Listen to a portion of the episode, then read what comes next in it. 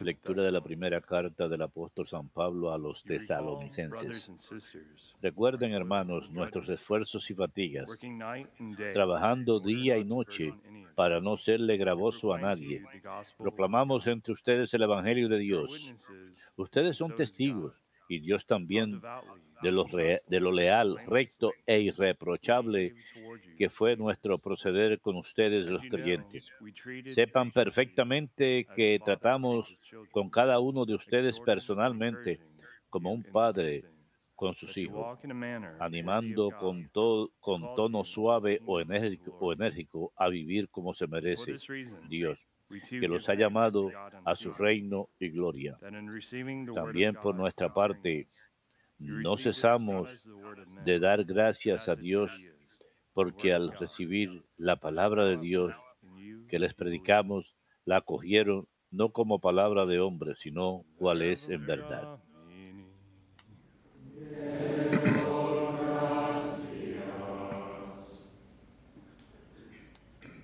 You have searched me, Señor, tú me sondeas y me conoces. Señor, tú me sondeas y me conoces. ¿A dónde iré lejos de tu aliento? ¿A dónde escaparé de tu mirada? Si escalo el cielo, allí estás tú. Si me acuesto en el abismo, allí te encuentro. Señor, tú me sondeas y me conoces. Si vuelvo hasta el margen de la aurora, si emigro hasta el confín del mar, allí me alcanzará tu izquierda, me agarrará tu derecha. Señor, tú me sondeas y me conoces. Si digo que al menos me, la tiniebla me encubra, que la luz se haga en torno a mí, ni la tiniebla es oscura para ti, la noche es clara como el día. Señor, tú me sondeas y me conoces. Música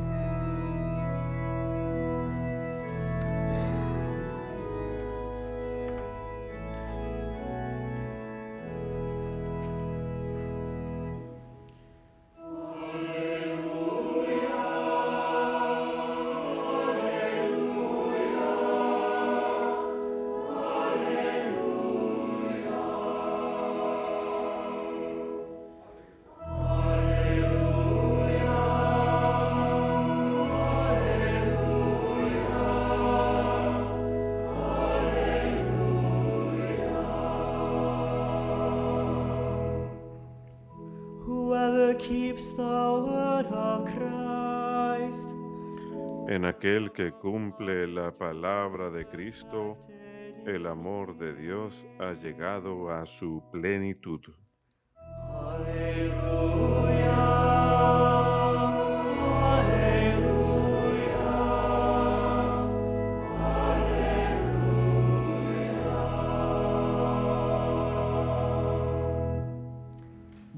Vobiscum. Lectio Sancti Evangelii secundum.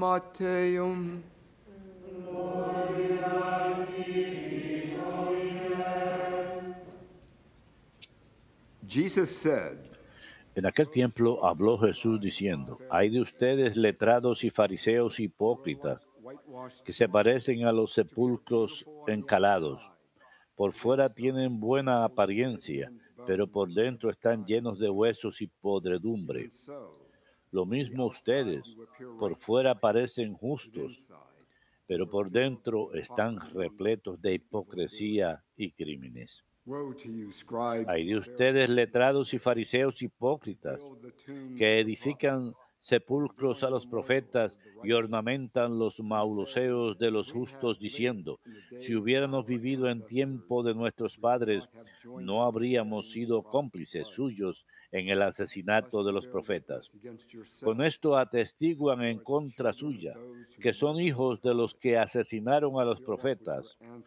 Colman también ustedes la medida de sus padres.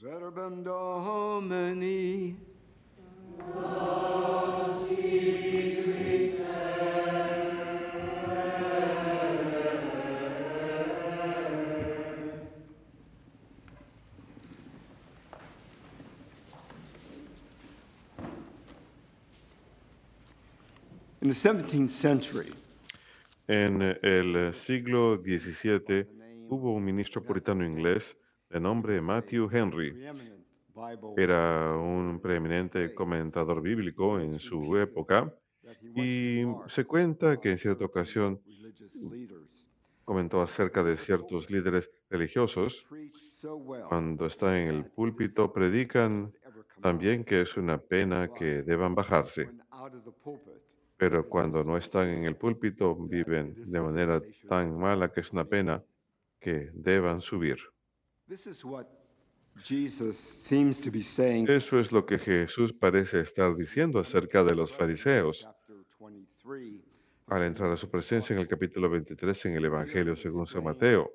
Escuchan exclamar las eh, dos chapter. últimas de siete ayes que están en este capítulo que él pronuncia en contra de los fariseos. But why would he do that? Pero ¿por qué haría esto? ¿Qué había de malo con los fariseos?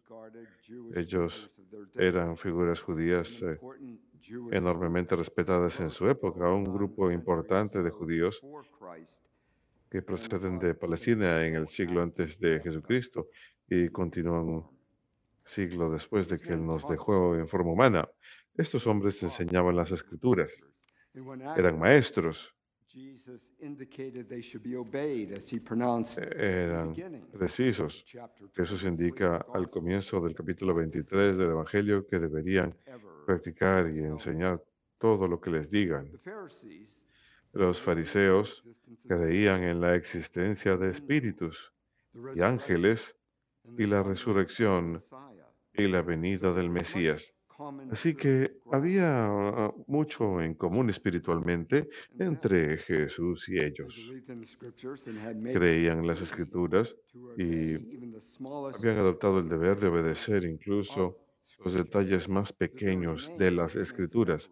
El mismo nombre de ellos significaba los separados, que significaba que estaban tratando de separarse de toda contaminación del pecado. Como tales, los fariseos estaban fuertemente comprometidos con la aplicación diaria y cumplimiento de la ley judía e insistían en uh, cumplimiento ritual estricto de la ley y cómo debe ser seguida. Eso no es obligatoriamente un objetivo malo. El deseo de incorporar la santidad personal y conciencia de Dios en todo aspecto de la vida, sin importar cuán pequeño u oscuro. El objetivo era mantener la pureza de las cosas pecaminosas de este mundo y mantener devotos a Dios. Muy laudable y muy santo este objetivo. Sin embargo, desafortunadamente para la época del Señor sobre la tierra, estas convicciones se habían endurecido hasta convertirse en un legalismo estricto. Los fariseos iban más allá del cumplimiento estricto de las escrituras. Con el paso del tiempo ellos habían añadido regulaciones más allá de la capacidad humana de cumplirlas y eran consideradas más importantes que la ley misma. Carecían de poder de dar vida. El propósito espiritual subyacente, la conciencia de Dios y las, en las cosas cotidianas había sido puesto de lado o a veces olvidado. Las, los cimientos espirituales de la ley, las palabras de Dios, eran ignorados o abrumados con, por el, con el pretexto de la santidad en lugar de una vida de santidad verdadera. Los fariseos habían caído en el egocentrismo y el egoísmo. Cargaban a los fieles hasta el punto de la desesperanza. Era casi como si la imagen de lo que trataban de comunicar fuera más importante que la realidad de lo que era. Así ves, cuando Jesús dice al comienzo del capítulo 23 del Evangelio según San Mateo, que practiquen y enseñen eh, lo que ellos les digan, inmediatamente dice su instrucción de no practicar y cumplir lo que ellos hagan, pues ellos predican, pero no practican. Esto lleva a Jesús a reprochar a los fariseos llamándolos hipócritas, para ilustrar su disparidad entre los adornos externos de santidad y la perfección religiosa versus su ceguera interna con corazones y mentes llenos de soberbia y desdén y vanidad. Jesús condena a los fariseos porque conoce sus corazones y sus intenciones verdaderas. Así pues Jesús exclama que los fariseos son como sepulcros blanqueados que por fuera parecen hermosos, pero por dentro están llenos de huesos y podredumbre, llenos de hipocresía y de maldad. Jesús continúa con la acusación de que mientras que los fariseos profesan gran respeto por los profetas de la antigüedad, edificando hermosos eh, monumentos y sepulcros en uno de ellos, exclama que ellos nunca hubieran perseguido profe- profetas como sus ancestros. De hecho, son del, hechos del mismo modelo que los perseguidores de los profetas de la antigüedad poseen corazones malvados asesinos que prefigura la persecución y crucifixión de Jesucristo mismo. Los fariseos como secta religiosa judía eran apasionados y comprometidos, pero en cierta forma eso creaba un camino para alejarse de Dios.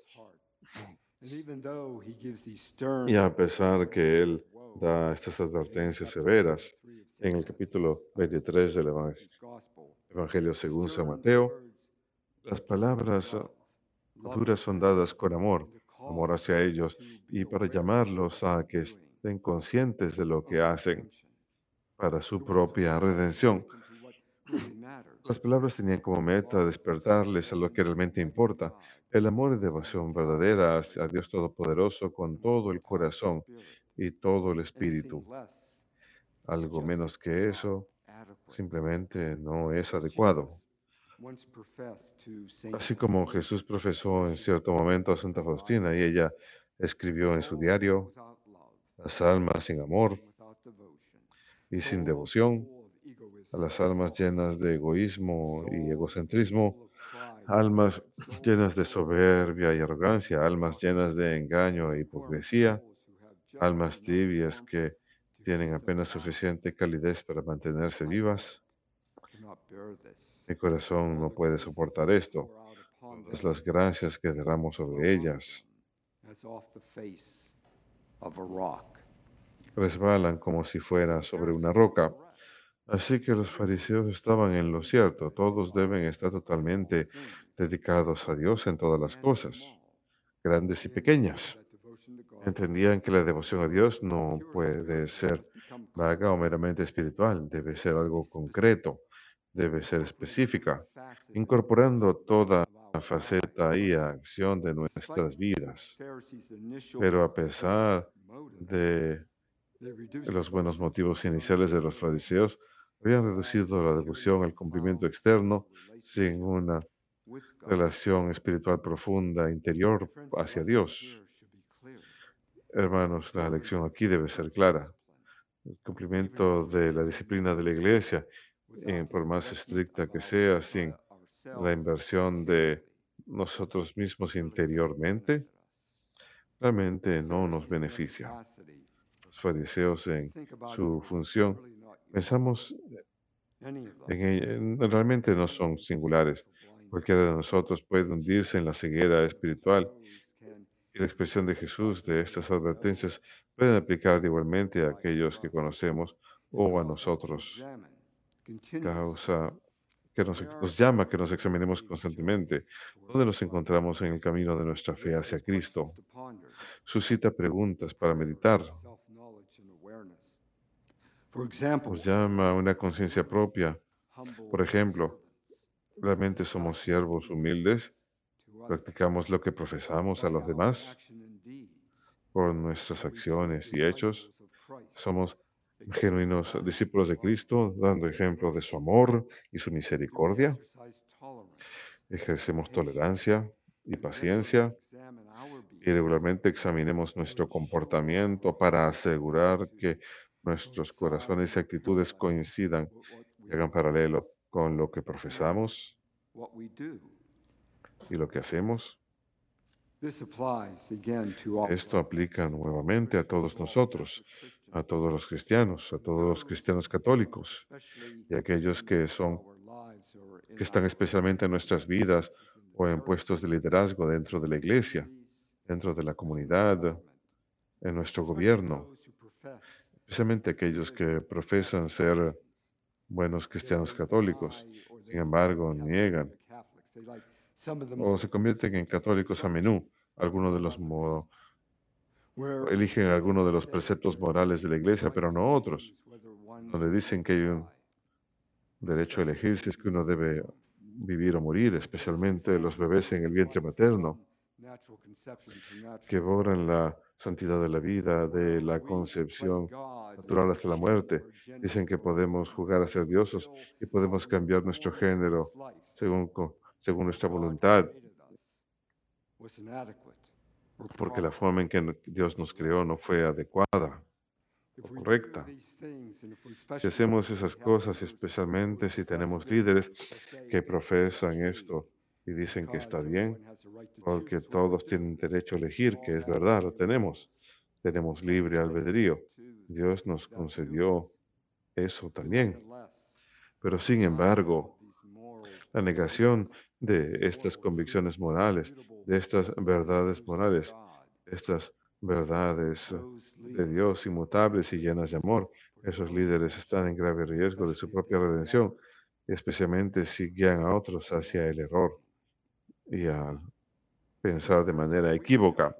Así pues, hermanos, ¿somos acaso testigos fidedignos tanto exteriormente como interiormente de la vida cristiana verdadera, con toda su riqueza y belleza y verdad y fortaleza?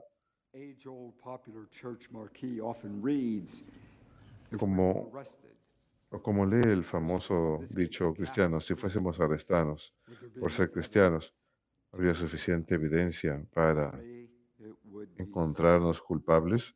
Ruegan que sea así, así como lo fue con los apóstoles, así como lo fue con San Pablo, así como lo fue con todos los mártires y santos de nuestra santa fe católica. Así pues, al final, realmente estamos incorporando lo que el salmista David cantó en, en mis sacrificios. Señor, no tomas deleite, rechazas holocaustos. Nuestro sacrificio son nuestros corazones arrepentidos. Corazones humildes y arrepentidos no rechazarás.